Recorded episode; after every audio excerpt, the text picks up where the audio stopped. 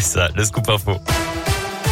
Et à la une, cette enquête ouverte dans la Loire après un raté sur la vaccination. 260 doses Pfizer ont été administrées notamment à une centaine de collégiens de sept établissements et à des habitants de Londaine. Pas de risque pour la santé selon les autorités. Leur passe sanitaire ne sera pas suspendu mais les personnes concernées devront se refaire vacciner.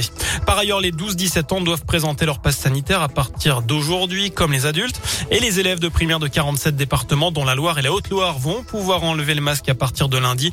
Chez nous, le taux d'incidence du Covid est inférieur à 50 cas pour 100 000 habitants. Dans le reste de l'actu, c'est une intervention attendue par tous. Jean Castex est l'invité du 20h de TF1 ce soir. Le Premier ministre doit annoncer les pistes du gouvernement pour faire baisser les factures d'énergie alors que les tarifs réglementés du gaz vont augmenter de plus de 12% demain.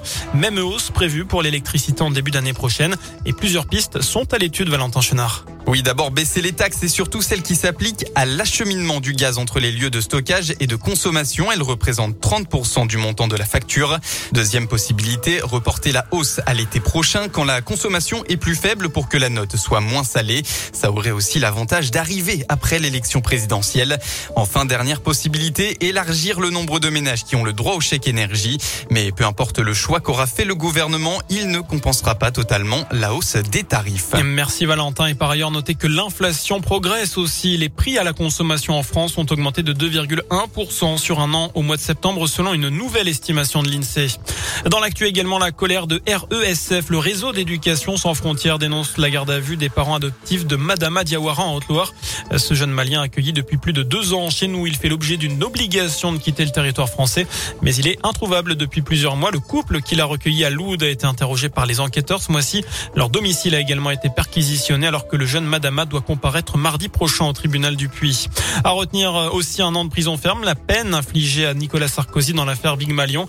C'est plus que lors des réquisitions. L'ancien président de la République a été reconnu coupable de financement illégal de sa campagne électorale de 2012. Vous noterez que sa peine sera aménagée sous bracelet électronique. Son avocat, maître Thierry Herzog, a annoncé qu'il allait faire appel de la condamnation. On passe au sport du foot, J-3 avant le derby, alors que les Verts sont à l'entraînement cet après-midi à l'Etra. Les Lyonnais, eux, jouent en Ligue Europa ce soir. Ils défient les Danois de Brondby à 18h45. Monaco se déplace sur la pelouse de la Real Sociedad, alors que Marseille reçoit Galatasaray à 21h. Enfin, direction la foire de Saint-Et aujourd'hui avec une journée réservée aux étudiants et aux seniors de plus de 60 ans. L'entrée est gratuite pour ces deux publics. La foire internationale qui se tient jusqu'à lundi au nouveau Parc Expo.